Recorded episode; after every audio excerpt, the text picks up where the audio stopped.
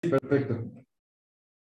Hola a todos, bienvenidos a un nuevo episodio de PLF, un episodio muy especial y va a ser totalmente diferente a lo que alguna vez hicimos eh, de PLF, porque yo no voy a traer ningún invitado, sino que yo voy a ser el invitado. Entonces recuerdan que hace un par de episodios atrás tuvimos el placer de escuchar a Bruno Chávez hablándonos de las migraciones judías y cómo los judíos llegamos a diferentes lugares del mundo. Y Bruno me pidió en un momento que tiene un grupo de mujeres en México, del cual le da clase eh, todas las semanas y que tenían preguntas sobre el movimiento conservador, el movimiento reformista, la diferencia con la ortodoxia. Así que va a ser un PLF diferente, en el cual vamos a ver cómo sale, quizás es un buen experimento, en el cual yo voy a ser el entrevistado, o las preguntas van a venir a mí, eh, y voy a tratar de responder, y va a ser un diálogo entre yo aquí en los Estados Unidos y este lindo grupo de mujeres de la Keilah de la Comunidad de México. Así que soy todo oídos. La idea es poder trabajar diferencias, similitudes eh, y un poco responder a unas preguntas alágicas que entiendo que tienen sobre las diferencias de la ortodoxia con el movimiento conservador y reformista. Así que soy todo oídos. Yo voy a empezar y voy a hacer la primera. ¿Sale? Sí, perfecto. Mi primera pregunta, eh, Uriel, si la pudiéramos, a lo mejor, si pudiéramos indagar y comenzar a platicar sobre ella, es ¿cuál es en términos eh, religiosos la diferencia primordial entre ortodoxia, reformismo y conservadurismo. En términos religiosos, no históricos, no este, eh, a lo mejor simbióticos, no tradicionalistas. ¿Cuál es la diferencia entre ortodoxia, conservadurismo y reformismo? Ok. Eh, si tengo que responder como la famosa, el, converso, el que se quiere convertir, Iván Hillel, y le pide que le enseñe toda la Torah sobre una sola pierna, si tuviese que responder de unas, una pregunta central, tiene que ver en la concepción de la halajá, de la ley judía. Eh, en términos generales, la concepción ortodoxa, por supuesto que hay matices, ¿no? Hay grises, hay puntos medios, eh, los movimientos son solo nombres y hay un, sinfín de, digamos, son puntos en, el espectro de lo judío y todos están en algún momento no enfocados 100% en esto, sino in between the lines, ¿no? Están en parte del proceso. Pero si hay que esquematizarlo, eh, el, lema de la ortodoxia eh, fue esbozada por el Hatam Sofer, eh, un erudito rabínico de comienzos del siglo XIX en Hungría, que reconstruyó o reinterpretó una frase de la Mishnah que dice a Hadash Asur Torah, que todo lo nuevo está prohibido por la Torah. Entonces, que la alajá la halajá eh, fue desarrollándose desde los tiempos de Moshe, pasando por la Mishnah, pasando por el Talmud, hasta cerrarse de alguna forma, petrificarse de alguna forma en el Shulchan Aruch, y que no existe la posibilidad en nuestros días de hacer ningún cambio a la ley judía. Entonces, lo que recibimos, como recibimos el judaísmo de alguna forma a comienzo del siglo XIX, Así debería quedar. No, no hay forma, no hay estructura, no hay sabios, no hay sanedrín para poder cambiar la la ley judía. Esto es en respuesta al movimiento reformista, que el movimiento reformista a comienzos del siglo XIX, especialmente en Alemania, fue un grupo de rabinos que dijo todo lo contrario. Dijo que eh, la alajá ya quedó vetusta, la alajá ya quedó como un vestigio arqueológico de los judíos y que la situación actual real de, de la comunidad judía no se corresponde con ciertos parámetros alágicos, especialmente aquellos desarrollados en la Edad Media, y que no necesariamente tenemos que guiarnos con la alajá como la última voz, entendiendo que la alajá, famosamente se va a decir luego en el siglo XX, la alajá tiene un voto, pero no tiene veto en lo que es la, ley y la costumbre judía, y entienden que la alajá es más no como ley, sino como literalmente se entiende la palabra alajá, como un camino. Y si es un camino, hay un desarrollo, hay un cambio y hay una transformación, y que si algo que, según la moral, según la etiqueta, según la costumbre de la época, va en contra de lo que la alajá hasta ese momento se enseñó, simplemente la alajá puede quedar de lado y seguir a la moral. Un ejemplo claro, el lugar de la mujer. Si hasta cierto momento de la historia la mujer no tuvo lugar en el rito, en el ritual como rabina, dice, bueno, esto fue por cuestiones históricas, no porque hay una moral divina de la Torah que va en contra de esto, y lo más importante son los ideales de la Torah y no las reglas específicas desarrolladas por la Alajá, por lo cual la, mujer puede tener el mismo lugar que el hombre, puede dirigir plegarias, puede ser rabina, puede ser moelet, puede ser shohetet, puede ser soferet, puede escribir una Torah, El movimiento conservador es el más tardío de estos movimientos, que es un movimiento entre estos dos, que el postulado principal tiene que ver con que la alajá no tiene voto, pero sí tiene veto. Hay que seguir dentro del camino oficial del alajá,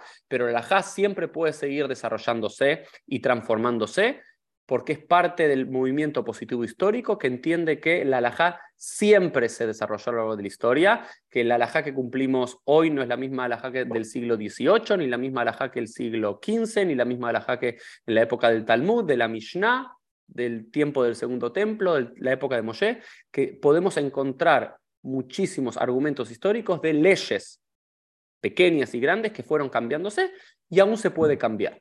Entonces sí, la mujer podría llegar a ser rabina, pero hay que encontrar argumentos alágicos. El movimiento reformista no le interesa encontrar argumentos alágicos para probar que una mujer puede ser rabina. Si la moral de la época dice que la mujer es igual que el hombre, puede ser rabina. El movimiento conservador dice sí, entendemos que la mujer tiene que tener un lugar igual porque la moral, la ética de la época nos llevan a esto. Hay que encontrar argumentos legales para el cambio.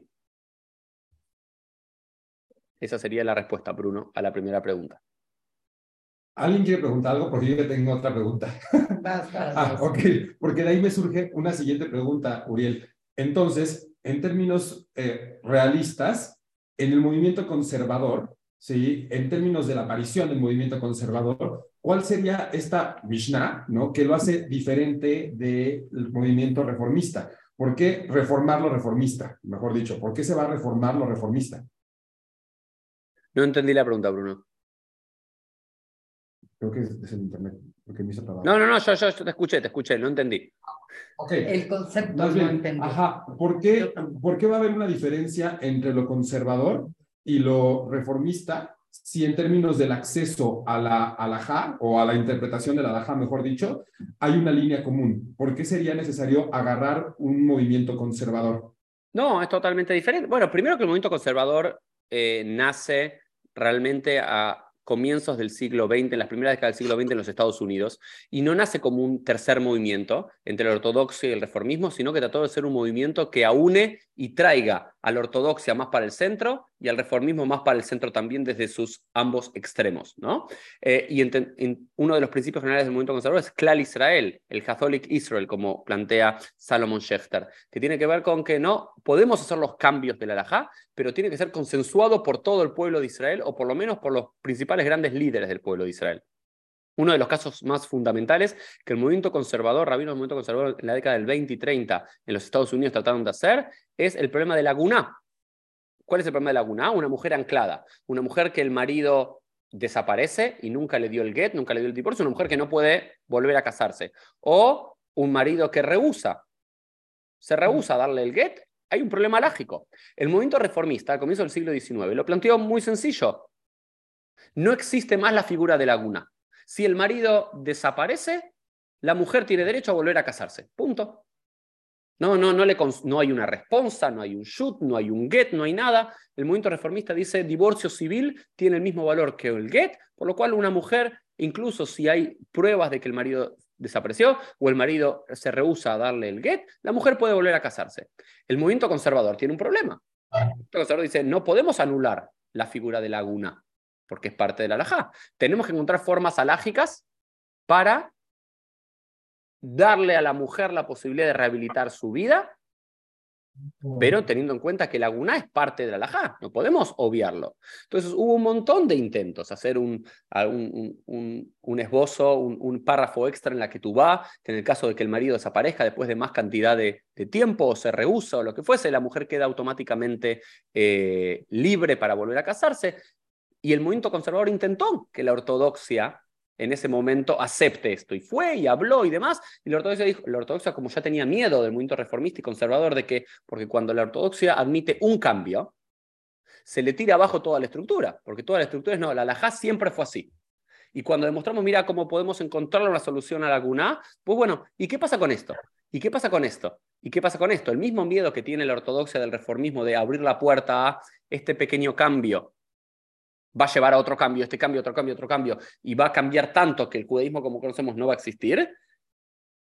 En contrapartida, es la imposibilidad de la ortodoxia de aceptar cambios que alágicamente son totalmente eh, sostenibles.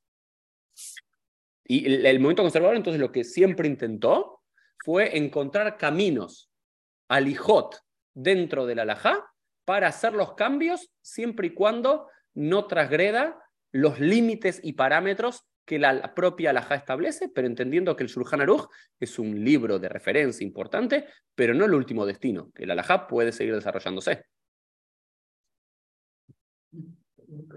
Una pregunta. En Israel el movimiento rabínico es totalmente ortodoxo.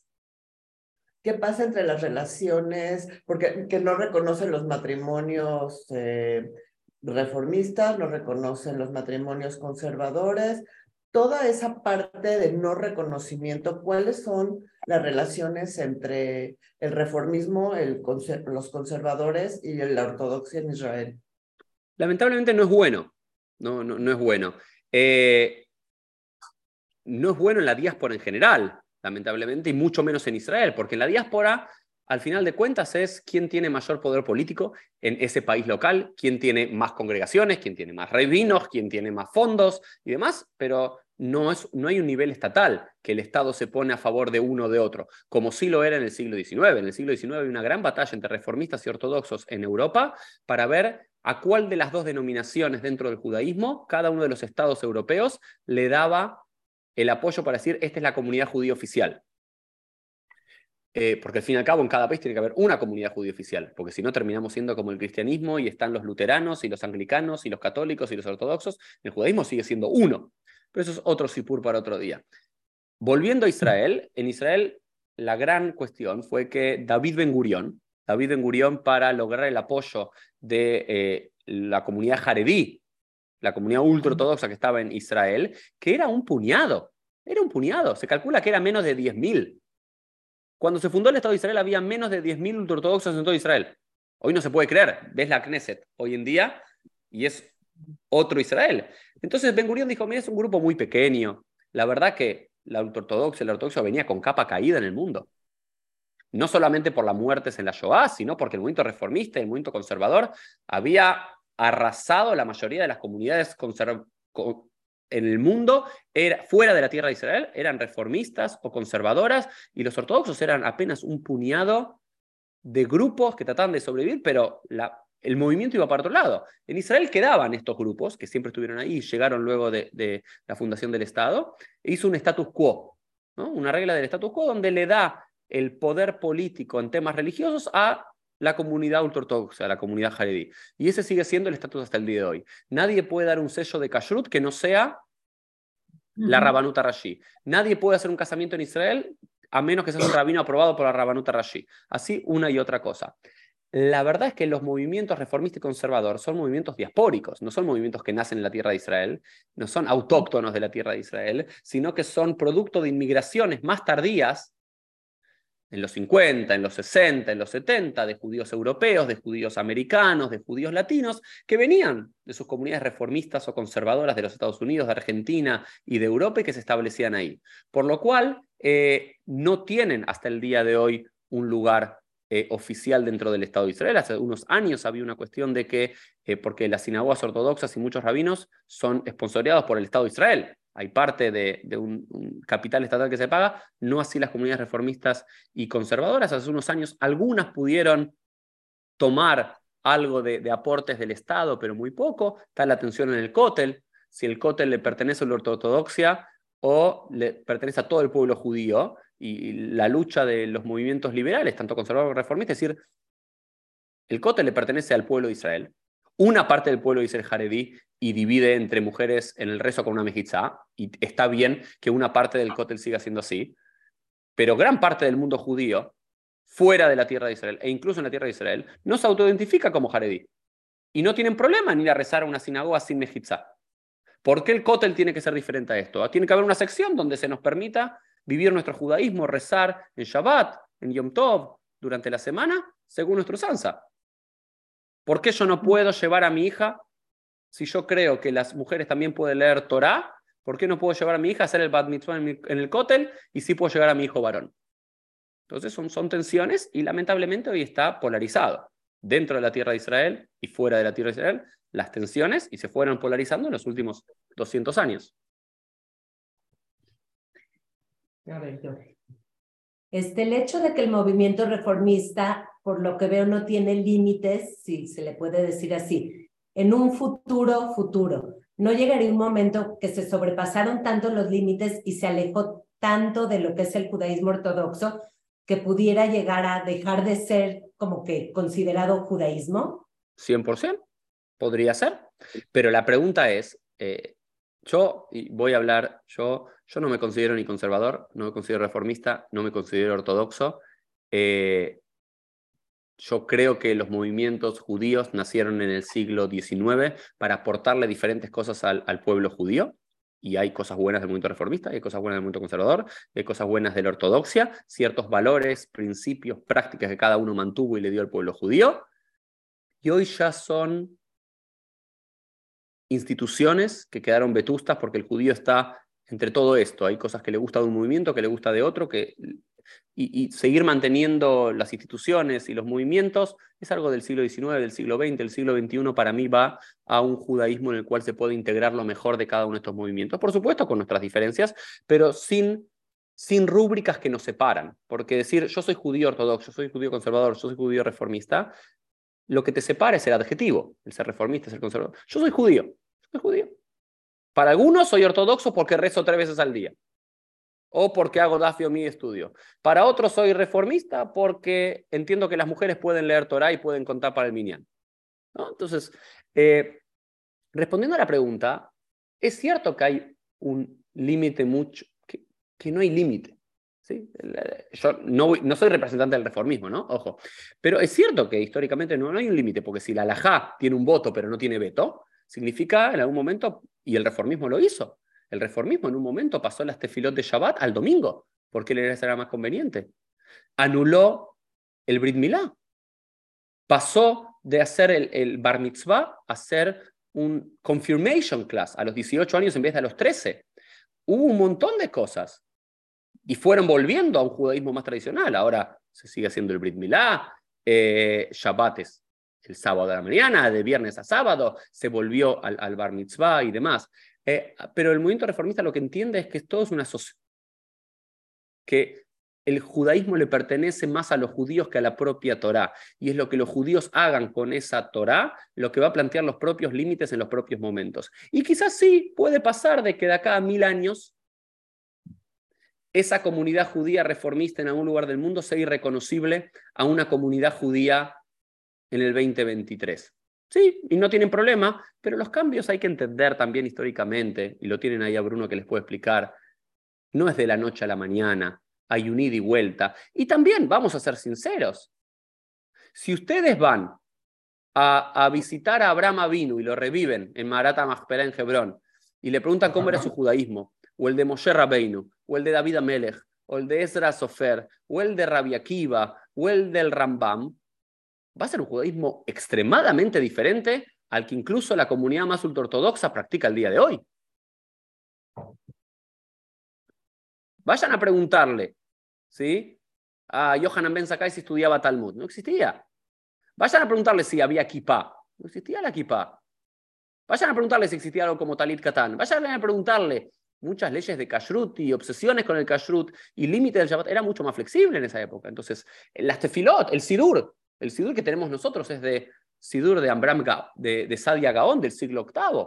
Vayan a preguntarle cómo rezaba Rey Shlakish o cómo rezaba Sofer. ¿No lo va a poder reconocer? Entonces, ¿es reconocible el judaísmo, la comunidad en la que participan ustedes en el 2023, si el Rambam aparece, ¿sí? si Rabbi Yehuda Nasí va a visitar, si Esra Sofer aparece, ¿va a poder rezar con ustedes? Yo les aseguro que no. E históricamente no hay forma de que alguien me asegure que sí, porque tenemos pruebas que no es así. Entonces sí, es cierto, el de los límites es un problema, es un problema, pero creo que el reformismo, sin yo ser un referente del reformismo, pero alguien que respeta a todos los movimientos y entiende que hay un sentido en cada uno, la propia historia del movimiento reformista te prueba que de los que se fueron a un extremo al no límite, hubo una vuelta. Hubo una vuelta hacia el centro, hacia el ritual, hacia lo canónico, porque el pueblo, propio pueblo judío no aceptó esta idea de que no necesitamos el Brit Milá. Lo venimos haciendo desde Abraham vino, ¿cómo no vamos a el Brit Milá? El bar mitzvah, ¿cuántos de ustedes le, hizo a, sus hijos un bar mitzvah? ¿Ustedes creen que Ezra Sofer, que Rabbi Akiva, Reish Lakish tuvo un bar mitzvah? No tenía la más mínima idea. ¿Le dicen bar mitzvah? ¿Qué es eso? ¿Qué es eso? el bar mitzvah es una institución del siglo XIII. No, bueno, sí, obviamente hoy sí se da, o sea, conforme va pasando el tiempo, todo esto se fue. Pero entonces, ¿cómo? No sé, ¿le puedo hablar de tú? a ver, si te pueden hablar de tú. A ver, Uriel, entonces, ¿cómo todo esto se fue, digamos, no sé si modificando o transformando? ¿De dónde viene todo esto del bar mitzvah, del brit milá, del bar mitzvah, del bat y de otras cosas que hacemos hoy en día en la diáspora que antes no se hacían, digamos? No, eh, todo, primero, la alajá es el camino de vida judía, no es la ley judía. Alajá no significa ley. Alajá significa camino. Punto. ¿Ok? Y el camino de vida judía tiene que ver con vivir nuestro judaísmo, empezando por la Torá, que es nuestro fundamento principal, llevando la Torá a cada un lugar que vivimos. Luego está la Mishnah, luego está el Talmud, luego están los comentarios al Talmud, los primeros códigos alágicos y demás. Por supuesto que hay un desarrollo, hay cambios. Y después diferentes cosas fueron apareciendo en diferentes momentos de la historia. Un ejemplo fue el Bar Mitzvah, es una institución europea del siglo XIII, del siglo XIV. ¿Por qué? Porque la propia Alajá prohíbe que un menor de edad suba a la Torah. Tratado de Megilá en la Mishnah nos dice que un katán no puede subir a la Torah. No puede tener una lía a la Torah. Entonces, las comunidades judías europeas empezaron en el siglo III, en el siglo XIV, a, hay algunas reminiscencias en, eh, en ya en Masejet Sofrim del siglo IX y demás, que podía llegar a haber algo, pero no conocemos una institución del Bar Mitzvah hasta el siglo XIII-XIV, en el cual decir que se festeja que cuando el niño cumple 13 años, ¿cómo se lo festeja?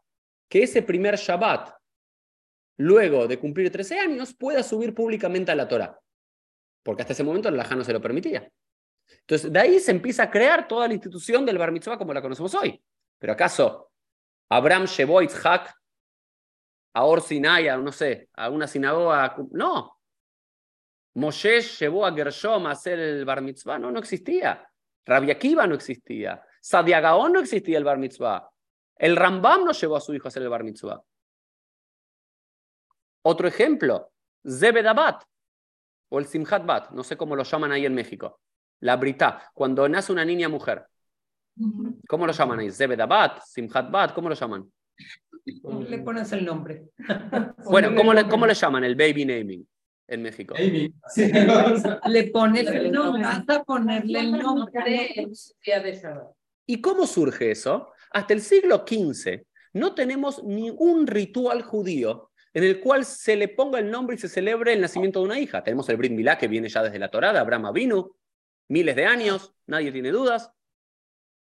Pero hasta ese momento no teníamos comunidades judías en diferentes lugares del mundo comienzan a desarrollar las siete candelas a una comunidad sefaradí, el Abad, el Britá, el Simchat Bat, el Baby Naming, diferentes rituales, algunos con el padre subiendo una lía a la Torá, algunos poniendo a, la bebé en una bandeja ¿no? llena de oro, otros encendiendo siete velas como una menorá y dándole brajot, diferentes comunidades. Pero ese ritual no está contemplado en la Torá ni en la Mishnah, ni en el Talmud. Pero hoy en día ningún judío duda de tal como cuando nace le hace el Brit al hijo, después tiene un baby naming, una apuesta del nombre. Pero como ese ritual no está especificado ni en la Torá, ni en la Mishnah, ni en el, en el Shulchan Aruch, es mucho más flexible. Porque es un minag, es una costumbre. El pidión Ben sí está en la Torá, ¿verdad?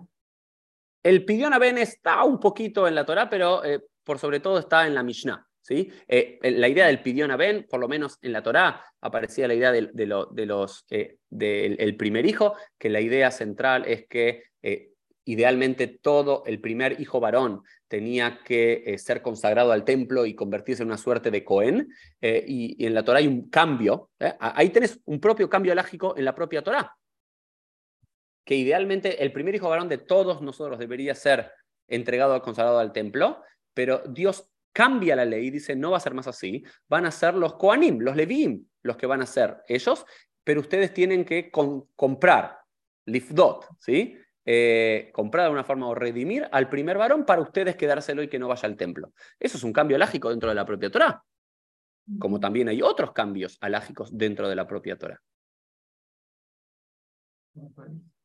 Y el asunto del bar mitzvah los 13 años, también en su época ellos eh, marcaron los 13 años como la edad de la que acaba la, la niñez. No, eso ya está contemplado en la propia Mishnah del siglo eh, segundo y tercero de la era común. Había otras comunidades judías, por ejemplo, la comunidad judía caraíta, que no tiene un inicio a la edad de las mitzvot, que apenas los chicos pueden empezar a cumplir mitzvot, están obligados a cumplir la mitzvah. Hoy en día nosotros tenemos la costumbre que a los 13 años empezamos a sonar Yom Kippur, o a los 13 años a cumplir tal o cual alajá, pero eso es una alajá rabínica. Por ejemplo, el mundo caraíta no reconoce eso. Y si el niño está capacitado a los 7 años para ayunar, ayuna. Si a los 7 años está capacitado para hablar de la Torah, lo lee. Son los rabinos que en el siglo eh, dos, tres de la era común, establecen que la edad son 13, realmente no dicen 13, pero dicen que es la edad de la pubertad, que es cuando empiezan a salir pelos públicos a los varones y demás, eh, que esa es la edad establecida para la adultez y que como en promedio a los 13 años se marca que sea a los 13 años.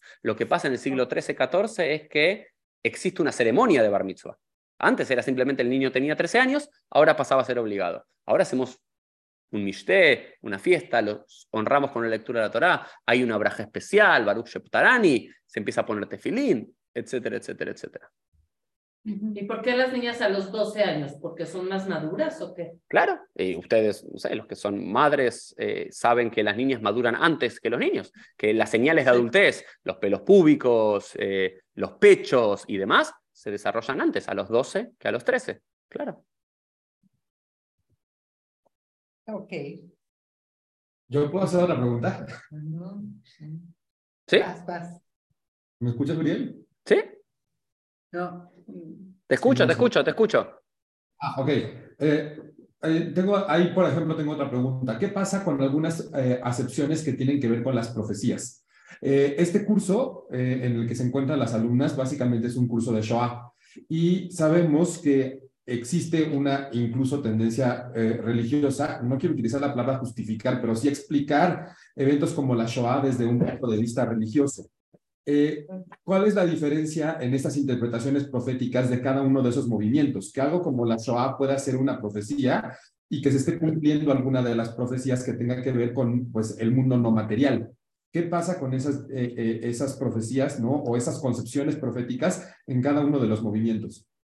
Sí, ah, la verdad nunca leí ningún estudio y, no creo que los movimientos religiosos se dividan por creencias, por emunot. ¿okay? Y esto es quizás uno de los pilares del judaísmo, que el judaísmo es una religión, una cultura de la acción por sobre el pensamiento y por sobre la teología. Lo que puede haber algunas diferencias teológicas, por, por ejemplo, no sé, vamos a decir un ejemplo.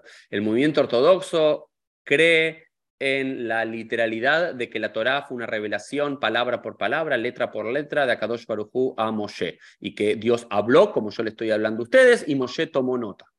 ¿Sí? Que una revelación literal así. En momento reformista, muchos sostienen que no, que la Torá es simplemente una compilación de textos y escritos y tradiciones orales por diferentes autores, compilados en un momento, en una determinada momento del tiempo. El movimiento conservador, dependiendo del rabino, diferente de la época, hay una concepción entre los dos. El movimiento conservador siempre es el que está en tensión. Es decir, sí, hay una santidad, por supuesto, la Torah es Minashamayim, es de los cielos, pero no, necesariamente que entendiendo literalmente esto, puede ser una metáfora, puede ser una parte sí, una parte no. Eso es para otro momento. Eh, en relación a estos postulados teológicos, de vuelta, no es la división central de los movimientos la teología ni, ni, ni, ni, las profecías, ni mucho menos, sino la práctica. Pero para decirte un ejemplo, normalmente, normalmente hay un gran abanico de respuestas teológicas judías clásicas a catástrofes como la Shoah, a catástrofes como el terremoto de Turquía y Siria que acabamos de vivir, la muerte de alguien joven. Hay diferentes respuestas teológicas que todas están en el Tanaj, todas están en el Talmud, una respuesta puede ser, ¿sí? Un ejemplo clásico, el Midrash dice que cuando hay un terremoto, es por producto de la homosexualidad. Porque un hombre fornicó con otro hombre. Lo dice el Talmud. Lo dice el Midrash. Hay rabinos, no vas a encontrar ningún rabino reformista ni conservador que diga esto. Hay algunos rabinos ortodoxos que van a justificar el terremoto en Turquía, en Siria, por algo de eso, por supuesto, porque lo dice el Midrash, lo dice la Torah, entonces hay que entenderlo literalmente. Yo claramente no entiendo que es así. O existen Peirushim que entienden que cuando muere un, un niño pequeño se le dice porque Akadosh Orujú quería tener a los Kedoshim, a, a los más santos, más cerca de él. Es, una respuesta teológica que a mí no me sirve. Pero hay otras respuestas teológicas dentro de la propia tradición rabínica. Otra, por ejemplo, en Pirkei Avot. Rabbi Yanai en Pirkei Avot dice, Ein beyadeinu, shalbat arreshaim. No está en nuestras manos entender por qué los malvados están tranquilos y por qué los justos sufren. Eso es una respuesta rabínica del siglo III de la era común, que es totalmente legítima. Mirá, la verdad, hay una tragedia como la Shoah, algunos podrán decir, y por el reformismo, y por el sionismo, y porque transgredieron tal o cual cosa que dice el Talmud en el Tratado de Ketubot y esta profecía y demás, entonces son culpables de la propia transgresión. Sí, es cierto, hay lugares en la tradición rabínica que hay esas respuestas teológicas, pero tenemos que ser honestos intelectualmente que hay otras respuestas teológicas. Una respuesta teológica es el silencio. ¿Cuál es la respuesta de Aarón ante la muerte de sus hijos? Baidom Aarón, y cayó Aarón. Aarón era el Cohen Gadol. No dijo, ah, porque mis hijos son sagrados y Dios los quería tener muy cerca porque los amaba o porque en su vida pasada hicieron averot, hicieron transgresiones y Dios se los llevó pronto. ¿Cómo, cómo respondió Aarón? Baidom Aarón, se cayó Aarón. Hay, hay otras respuestas teológicas judías a las catástrofes que no son las que habitualmente muchos rabinos ortodoxos utilizan. Ellos utilizan algunas, hay otras, y hay otras concepciones de Dios en la Edad Media, del Rambam, de, de, de Crescas, de Ibn Gabirol, hay, otras teologías. Pero, eh, Bruno, respondiendo así, perdón que me extiendo, pero eh, los movimientos judíos no se dividen por teología, sino se dividen por práctica. Por supuesto que puede haber diferencias teológicas, pero no son la razón de ser de la separación.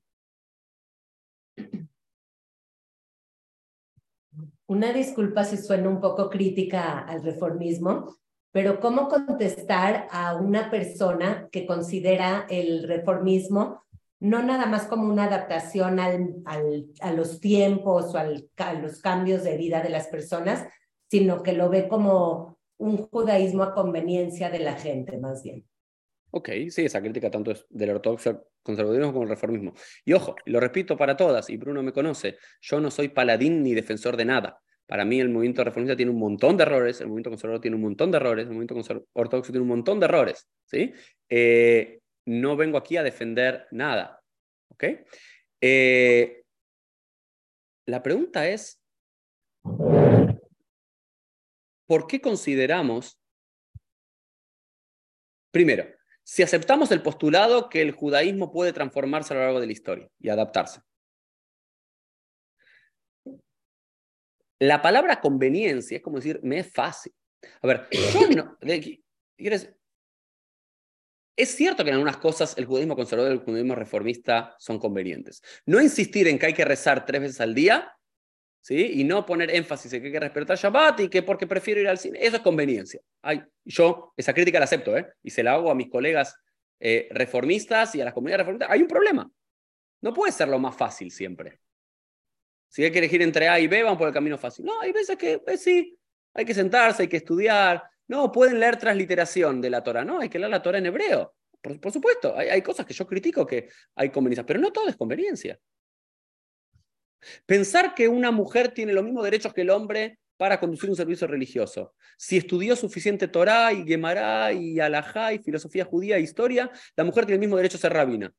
Yo no. No, no es que declaro y defiendo que las mujeres puedan tener igualdad de condiciones ante la ley judía por conveniencia. Lo declaro como un principio afirmativo de la fe y como un valor moral. Pues no se olviden, Dios no se revela solamente a través del alajá, Dios se revela, se revela a través de la moral también. Y la moral va, va transformándose a lo largo de la historia. Y tenemos argumentos de la propia Torá, de la propia Mishnah, de la propia Gemara, de la Edad Media. A Rambam, muchos lo consideran al gran Maimónides, un judío reformista por conveniencia, porque él, por conveniencia, porque él creía en el aristotelismo, creía en el racionalismo, ajustó la Torá a sus estándares racionales. ¿Era acaso Rambam reformista? No, por supuesto que no. Todos ajustamos la Torah a nuestra conveniencia. Hay grandes sectores de la ortodoxia que le conviene que la gente no estudie profundamente la halajá, porque se va a dar cuenta que si la gente estudia y no solamente escucha lo que dice el rabino, va a haber muchas más opiniones legales posibles. hay, hay algo de laxidad en el movimiento reformista, en el movimiento conservador, que tenemos que, yo personalmente, con mi humildad y respeto hacia todos los movimientos, hay que pelear. El judaísmo no puede ser conveniente. No, a mí, a mí me conviene hacer el Brit Milá a los cinco días. No, a los ocho días, lo venimos haciendo hace 3.700 años, es lo que plantea la Torah, punto. No, no, no. Y no tengo duda de decirlo. Hay cosas que hay que decir que no. En los límites de lo que hablábamos. En los límites. Los límites son siempre iguales en toda sociedad, en todo momento. No, pero por eso, digamos, los rabinos tienen que tener, por un lado, la humildad suficiente para no responder a conveniencia cada vez y no simplemente decir sí por algo, pero también no decir no porque no. Y el gran Obadiah Yosef decía, Mahmir o Ahamor, el que se vuelve rígido es un burro. Es cierto que es mucho más fácil decir no, por el miedo al que dirá, ¿no? Porque siempre tenés otro rabino, otra comunidad que está más a tu derecha. ¿no? Y no querés quedar en offside con ellos. Pero hay que tener suficientes samhut, suficientes, en, en hebreo bíblico, beitzim, huevos, agallas, para algunas veces que sí, hacia ahí hay que ir. No podemos siempre decir, no, no podemos resolver el problema de la guna, no podemos resolver tal o cual problema por la inmovilidad, porque eso te congela el judaísmo. Entonces, yo creo que hay que vivir esta tensión, y es una tensión. Es una tensión, pero creo que en donde erró el movimiento reformista eh, principalmente es en no buscar que los cambios se hagan con Klal Israel, con la anuencia de la mayoría de la población judía y de los rabinos y de los líderes. Pero por el otro lado tenías que cualquier cambio que querían hacer, se lo tiraban abajo. ¿Ustedes saben cómo nace el movimiento reformista? No dicen que hay que pasar el Shabbat al domingo, o que anular el Kashrut o el Brit Milá. Simplemente piden tres cosas. Piden que haya silencio en la tefila, que nadie esté hablando de negocios, que haya decoro en la tefila. No sé cómo se hará así en México, pero no sé si van a comunidades sefaradín, pero ciertas comunidades sefaradín, durante la fila parece un shuk, ¿no? Que están todos hablando, no, no se escucha. No, decía, bueno, pará, estamos hablando, estamos dirigiéndonos a Dios.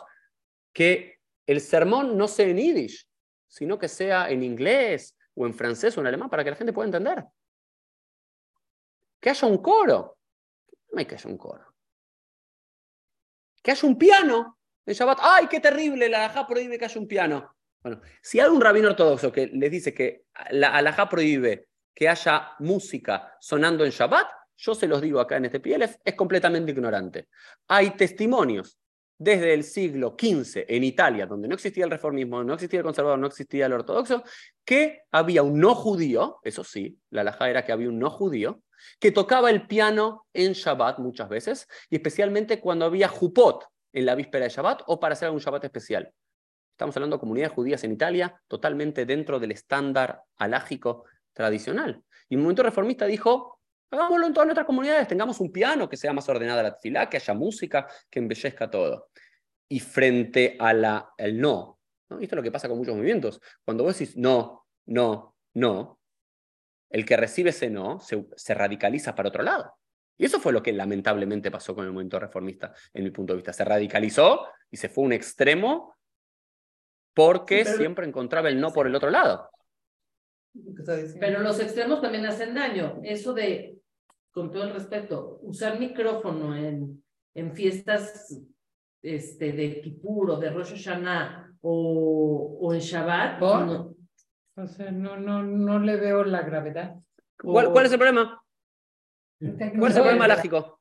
No, no, yo sí siento que no, no, nada. no hay, hay, hay, que hacer una diferencia y yo lo respeto. Hay, hay, hay, hay, una cuestión que tiene que ver con, así es donde me crié yo, este es mi Beit Neset, a mí que haya un micrófono en Shabbat me es disturbing, me, me, me, me corta mi espiritualidad, pero la pregunta judía siempre tiene que ser, primero, ¿qué es lo que la alajá dice? Y si hay, la primera pregunta es, ¿hay lugar dentro de la alajá para aceptar el micrófono dentro de Shabbat o no? El movimiento reformista te va a decir, no es, no es pregunta, yo tengo Beit muy grande y quiero que todo el mundo me escuche, voy a poner el micrófono, no me interesa lo que diga la alajá. El movimiento ortodoxo, ¿qué va a decir? Pero voy a decir una excepción. Movimiento ortodoxo, ¿qué va a decir? Nunca hubo micrófono en el Beit Knesset, ni voy a levantar la pregunta. Porque si llego a decir que sí, alágicamente se permite usar el micrófono en Shabbat, o el tole tole, porque después me van a pedir esto, esto y esto y esto. El movimiento conservador, ¿qué va a decir? Pará, es cierto. ¿Cuántas veces fueron un Beit Knesset y no escucharon bien la prédica del rabino porque estaban lejos? ¿Cuántas veces no escucharon bien la lectura de la Torá porque estaban detrás de la mejizá lejos? ¿Cuántas veces no escucharon bien al nene del bar mitzvah y su discurso? ¿Cuántas veces no Pero la pregunta es, vamos al Beit Knesset. No tiene sentido que, por supuesto, si tenés un Stibelech de 10, 15, 20, 50 personas en un lugar chiquitito, ¿para qué el micrófono? Sí, es mucho más lindo la tefilá sin micrófono, se los digo yo. Miqueilá, sábados a la mañana hay menos cantidad de gente, esto es un lugar chiquitito, no hay micrófono, no hay nada. Porque me gusta sin micrófono. Es más natural. Pero tengo el Shabbat a la noche, 300 personas en un lugar gigante. Quiero que escuchen Midrashah. Quiero que escuchen el Hazán. La pregunta es, alágicamente, ¿hay, ¿hay lugar para permitir el micrófono? Bueno, si quieren, después hacemos otro shiur de una hora para mostrarles cómo alágicamente no hay ningún problema. E incluso que muchos Batei ortodoxos a comienzos del siglo XX tenían un micrófono preencendido en Shabbat y en Yom Tov. Le voy a decir algo más, porque imagino que muchos de ustedes pertenecen a Keilot Sefaradiot. El mundo sefaradí, hasta, el, hasta mediados del siglo XX, encendía fuego en Yom Tov. Hoy es una locura. ¿Cómo se encender fuego en Yom Tov? Podés transferir, pero no prender. Hubo teshubot de Rabanim Sefaradim de comienzo del siglo XX que dicen que en el fósforo ya está el fuego preconcebido, por lo cual no hay ningún problema en encenderlo en Yom Tov. No todo siempre es como donde nacimos. Y de vuelta, no digo acá que el movimiento reformista y el movimiento conservador tenga todas las respuestas correctas. Yo creo que cometieron muchos errores, hubo conveniencia, hubo inocencia, hubo muchas veces falta de lucidez y de conocimiento eh, o fallaron en la estrategia, pero muchas otras cosas no. Un ejemplo, hoy todas las comunidades judías en el mundo, el sermón es en la lengua vernácula. Ahí en México, eh, los rabanim no dan la graya en yiddish o en árabe o en ladino, lo hablan en español. Eso era inconcebible en el mundo ashkenazí de comienzo del siglo XIX. La, la, la era en, yiddish, porque yiddish pasó a ser algo casi sacrosanto. Kadosh. Eso es el movimiento reformista, no? Hoy hay mucho más decoro en la sinagoga, incluso en la más ortodoxa del mundo, excepto en un pequeño estibel hasídico. Eso es. Hoy en día, en casi todo el mundo judío, hay un bat mitzvah. Quizás la mujer, la nena, no lee de la Torá en una sinagoga ortodoxa, pero la figura del bat mitzvah existe. El primer bat mitzvah en la historia, un rabino conservador, reconstruccionista, Mordechai Kaplan, 1925. Hoy la mayoría de, los judíos, incluso dentro del mundo ortodoxo, también van y estudian en la universidad. No existía. La ortodoxia estaba totalmente en contra de que el judío estudie. La mayoría del mundo ortodoxo. ¿sí? No, no, no Simpson Raphael Hirsch en Alemania en la década de 1870. Por lo cual también hay adopciones en muchos lados de la propia ortodoxa, de cosas que comenzaron el movimiento reformista y el movimiento conservador, que de alguna forma u otra también lo aceptaron, dentro de sus parámetros totalmente respetables.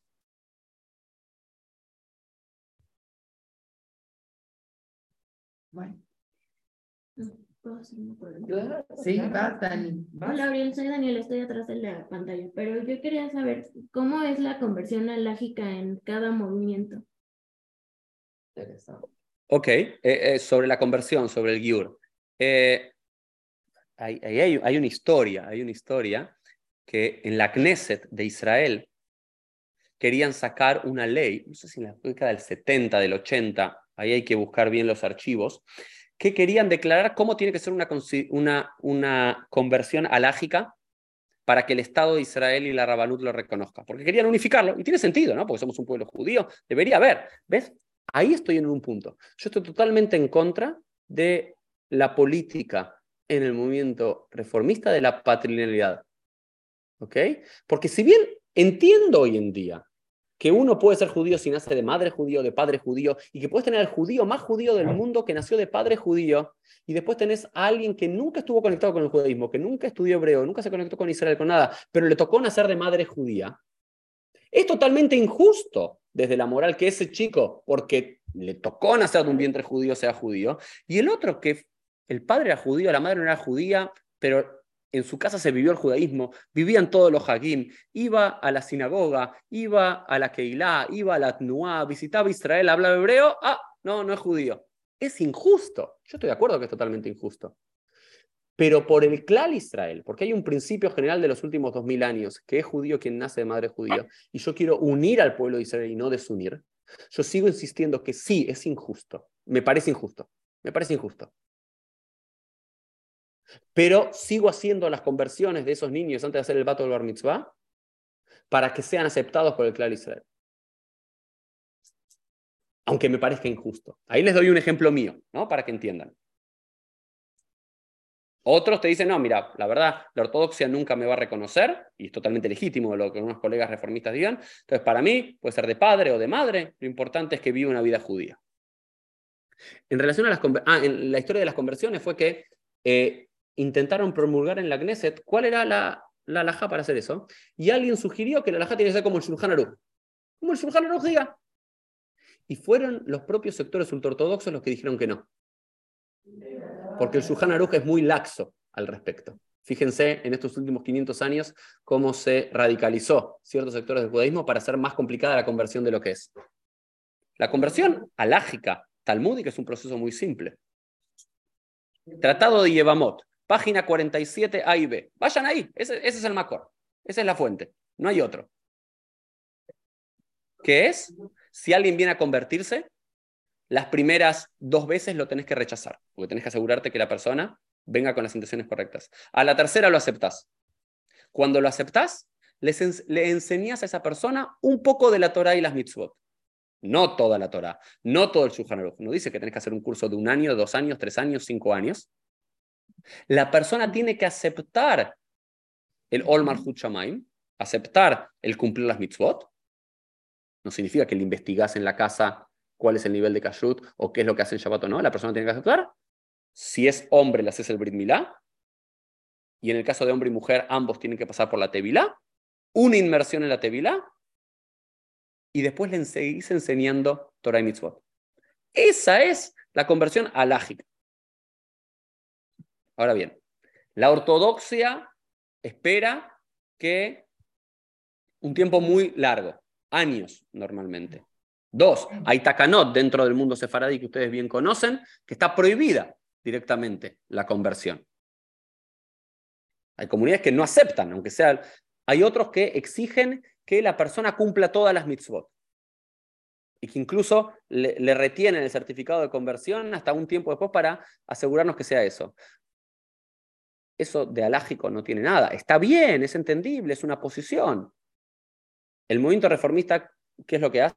El movimiento reformista ni siquiera pide una conversión, porque si nace de padre judío, desde la década del 70, el movimiento reformista lo considera como judío, por lo cual no es patrilineal, no tiene que hacer un proceso de conversión formal. Eh, en el, caso, y en el reformismo hay de todo. Dentro de las comunidades reformistas hay algunas que cuando piden el Brit Milá, o por lo menos la circuncisión, sin que lo haya tenido que hacer un Moel, sino que lo puedan hacer en un hospital o lo que fuese. Algunos piden tevilá inversión en la mikve, otros no. Hay mucha diversidad dentro del movimiento reformista.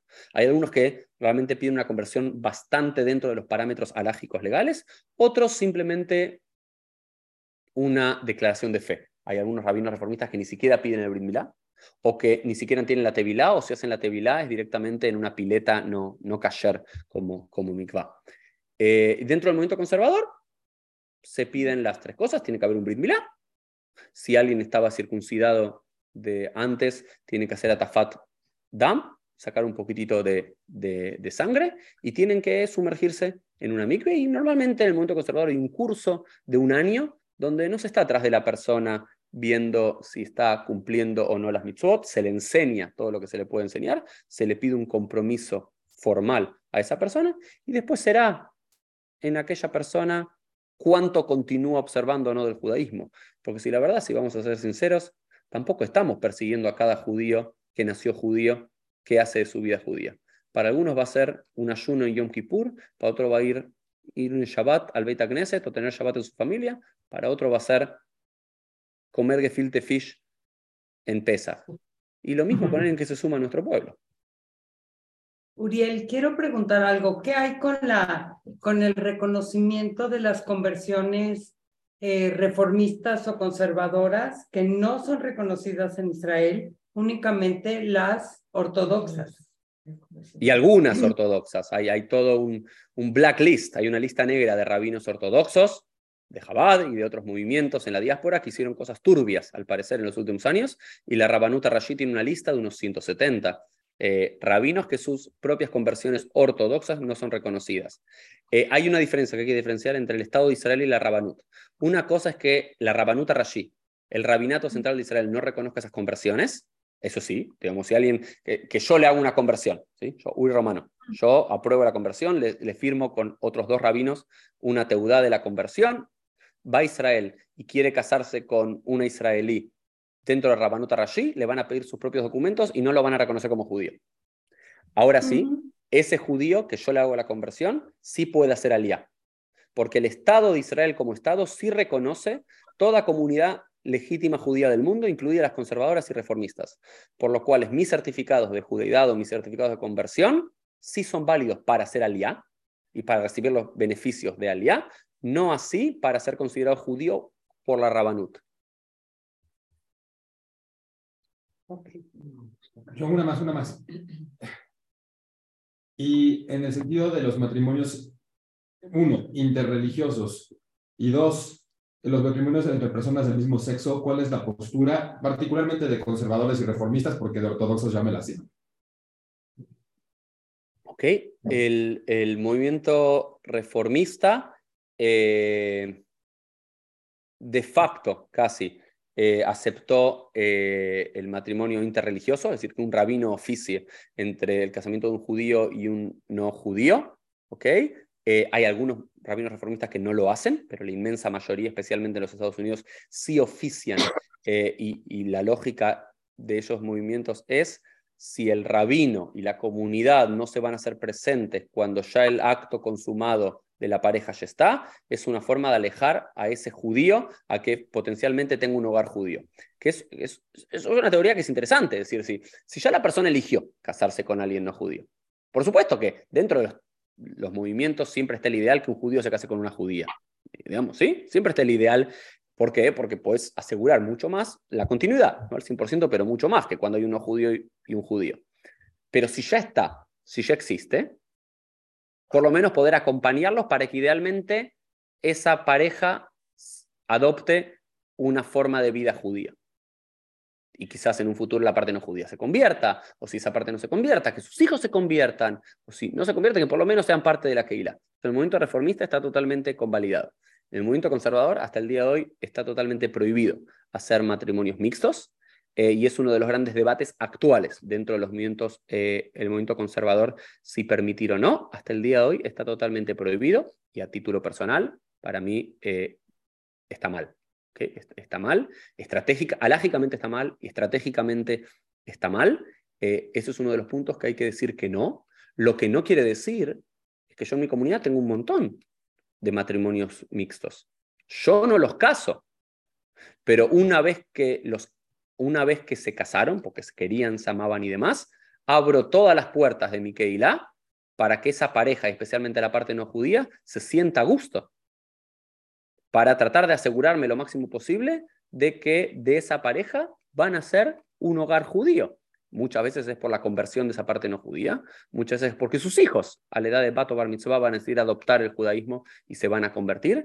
Entonces, una cosa es decir, no los caso porque para mí está fuera del marco legal judío y no es el ideal judío.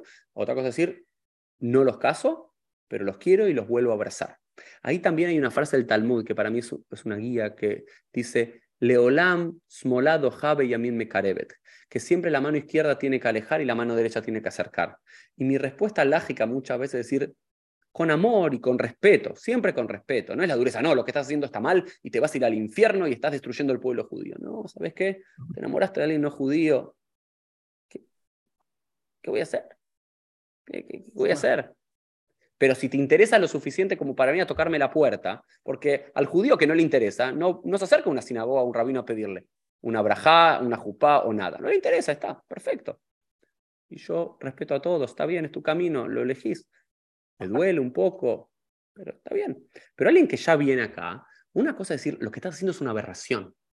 Y por gente como vos se va a destruir el judaísmo. Para mí eso es un error garrafal, porque ahí lo estás alejando. Pero yo lo que le digo es, mira, no puedo oficiar tu jupá, pero quiero que luego vengan y sean parte y que vengas con tu pareja a Kabbalat Shabbat, que vengas a Purim, que vengas a Pesach, que si tus cuando tengas hijos, que los traigas a, nuestro colegio, porque si ya vinieron a preguntarme esto es porque hay un nishgit, hay, hay un sentimiento de que quiero ser parte de la comunidad, entonces nosotros tenemos que abrir la puerta diciendo no, un poquito no con la mano izquierda, pero abrazando con la mano derecha. Eh, y en relación al matrimonio igualitario eh, del mismo sexo, en el movimiento reformista está totalmente eh, permitido, creo que desde la década de los 80 o 90. el movimiento conservador le tardó mucho más tiempo, recién en el 2006 se aceptó por el Bad el, el Comité Alágico del Movimiento Conservador, y fue una de las discusiones más álgidas, tratar de encontrar argumentos legales y alágicos para permitirlo, y ahí es donde yo digo que el movimiento conservador falló, eh, porque alágicamente no hay argumentos para permitir el matrimonio del mismo sexo. No, no, no hay argumentos. Yo sí creo, y si me a mí, hay argumentos morales, hay argumentos éticos, no alágicos para poder hacerlo. ¿Okay? Alágicos no, no hay. Hay, hay, argumentos alágicos para permitir muchas cosas, para que una mujer lea de la Torah, sí los hay, y muchas otras cosas más. Para permitir alágicamente el matrimonio igualitario, no lo hay, pero sí hay suficientes argumentos morales y dentro del propio sistema alágico para, en este punto, obviar lo que dice la alhaja. Porque también existe toda una categoría dentro de la propia alhaja de razones éticas o por tiempo determinado lo suficientemente fuertes para la acorda bar Torah, para arrancar algo de la propia Torah. Y existieron diferentes momentos de la historia donde se aplicó este concepto. Yo entiendo que el, matrimonio igualitario es uno de esos, pero no con argumentaciones alágicas. Yo tengo una pregunta. ¿Qué dice la alajá sobre la adopción y la inseminación artificial? Bueno, la, adopción está totalmente permitida, alágicamente. El, Midrash, incluso el Talmud, si no me equivoco, es tratado de Miguelá, dice directamente que todo aquel que eh, eh, cría a un hijo en su hogar y lo educa es como si lo hubiese creado. Eh, existe totalmente la figura eh, legal de la adopción en, el judaísmo. Eh, en relación a la inseminación artificial, todos están de acuerdo porque la primera mitzvah de la Torah es prurbu, crecer y multiplicar. Y la inseminación artificial es un, es un método para hacerlo, simplemente hay que, hay de vuelta, hay debate alágico de quién es el esperma, de quién es el útero, si el, el ovario el óvulo es de una madre no judía, pero el útero es de una madre judía, si el hijo judío o no judío, después son detalles alágicos a resolver. Pero en términos generales, eh, todos los movimientos aprueban y creen en eh, el valor de, procrear por diferentes métodos y no los naturales también. Y eso también me, gustaría plantear al respecto. Durante toda esta clase lo que planteamos fueron las, todas las diferencias. Entre movimiento reformista, conservador, ortodoxo. Y hay muchas. Hay muchas. Y está bien que está así porque hay diversidad, somos 15 millones de judíos, nunca nos pusimos de acuerdo ni en los tiempos de eh, Hillel, ni en los tiempos de Shammai, ni en los tiempos del Rambam, eh, ni en los propios tiempos de la Torá. Las tribus de Israel se mataban entre sí. Eh, los reinos de Israel se mataban entre sí. Está bien, pero creo que hay que resaltar también en lo que todos estamos de acuerdo. Creo que sería también muy interesante hacer toda una clase en la cual todos estamos de acuerdo. Todos estamos de acuerdo que los sábados a la mañana todos leemos Torah.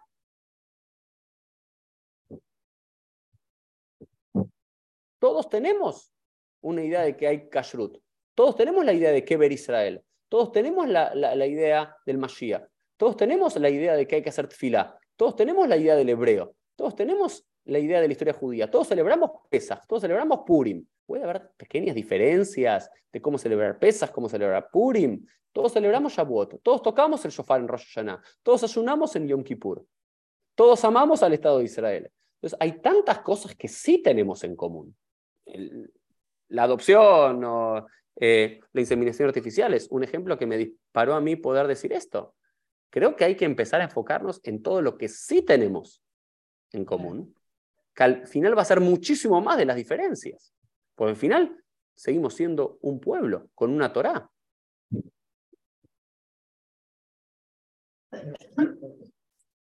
Yo quiero dos cositas nada más antes de, antes de concluir, ¿no? quiero hacerte otra pregunta.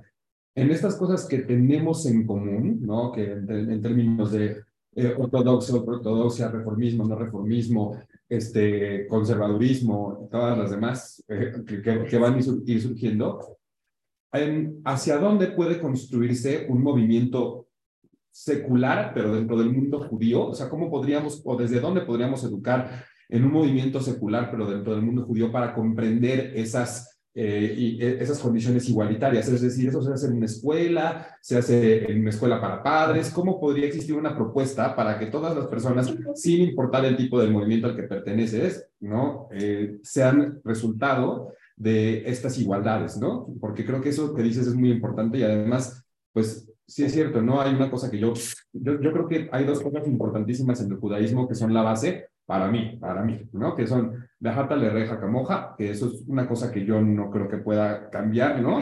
Y creo que la segunda es el tikkun olam. Entonces, si un eh, judío que no es religioso o que no tiene esta praxis cotidiana dentro de ningún movimiento, ¿en dónde podría eh, eh, emprender su educación al respecto? Ubicarse. Así como una ubicación.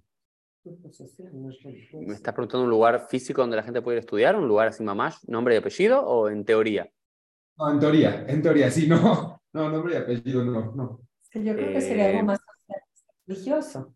sí. Yo, primero lo que diría es que todo tiene que... Primero es muy utópico decir que eh, va a haber una unión del pueblo judío, porque ya todos se radicalizaron. El reformismo se radicalizó, el movimiento conservador se radicalizó, los laicos se radicalizaron, los ortodoxos se radicalizaron y cada uno fue para los extremos. Y volver a unir los extremos es muy difícil. Puede pasar, puede haber lugares de encuentro, algunos legitiman, algunos en particular sí, eh, pero todo tiene que partir de un principio. Es La verdad ¿sí? es el sello de Dios. Pero cuando decimos que la verdad es el sello de Dios, también afirmamos, como no somos Dios, que yo no tengo la verdad. Si yo voy a cualquier tipo de encuentro, a cualquier diálogo, creyendo que yo como conservador, yo como reformista, yo como ortodoxo, yo como laico, yo como ateo, tengo la verdad, no hay diálogo posible. No hay diálogo posible. Yo vivo mi verdad, ¿sí? Yo creo que tengo suficientes argumentos para vivir mi vida judía plenamente y basado en mi tradición, pero comprendo que puedo estar totalmente equivocado y que puede haber otros caminos. Yo no digo que el ortodoxo esté mal, simplemente decir que no, no concuerdo. Y tengo los argumentos para decir que no concuerdo. El reformismo no concuerdo, el conservador no concuerdo, pero está perfecto. Hay, si hay argumentos, si hay buenos argumentos, está todo bien. Eh, yo creo que ese es uno de los principios fundamentales y el otro es que vivimos en una época maravillosa. Vivimos en, la mejor época para ser judío por lejos en la historia universal. Nunca, nunca vivimos tan bien como judíos, con tantos derechos como judíos, con tantas libertades como judíos, y tampoco vivimos nunca en la historia con tanto acceso al conocimiento judaico. Está todo a un clic de distancia, es simplemente voluntad. Yo creo que lo primero que tienen que hacer los judíos es volver al libro, volver a leer, volver a la Torá, la Mishnah, el Talmud. Hay decenas de libros en inglés, en español, en hebreo, en portugués, en francés, en el idioma que cada uno lee, para empezar a leer. Y después generar encuentros. Lo ideal para mí sería generar encuentros y si de los rabinos no se van a poner de acuerdo, por lo menos de las comunidades, ¿no? Que salga un grupo de mujeres de una comunidad sefaradí de México que se junte con otras mujeres de una comunidad nací de México y también con mujeres de Betel eh, de México y ver qué es lo que tienen en común. Esto. Esto. lo que tenemos aquí. Exactamente. Hay alguien de Betel acá, ¿no? Ah, qué bárbara. Nosotras. que, se pongan en común y decir, mira, sí, en mis sinagogas se hace esto, no en mis sinagogas no se hace esto y así y ver todo lo que tienen en común. Y de vuelta, tratar de argumentar. Creo que algo que también perdimos como civilización, no solamente el pueblo judío. Ya dejamos de argumentar. Para el reformista, el ortodoxo es un ciego neandertal que es un dinosaurio y que no entiende nada. Para el ortodoxo, el reformismo es un ignorante absoluto, conveniente, que todo le importa poco y quiere destruir el judaísmo. Ninguna de las dos es verdad. Me parece que en el diálogo, en lugares, hoy todo está en Internet, digamos. Sí, por supuesto, el panime, el panime es más lindo, pero hoy hay un mundo de conocimientos judaicos y hay que empezar a leer más. Me parece, mientras más lees, menos ignorante y radical sos en tu posición, cualquiera sea esa, conservadora, reformista o ortodoxa.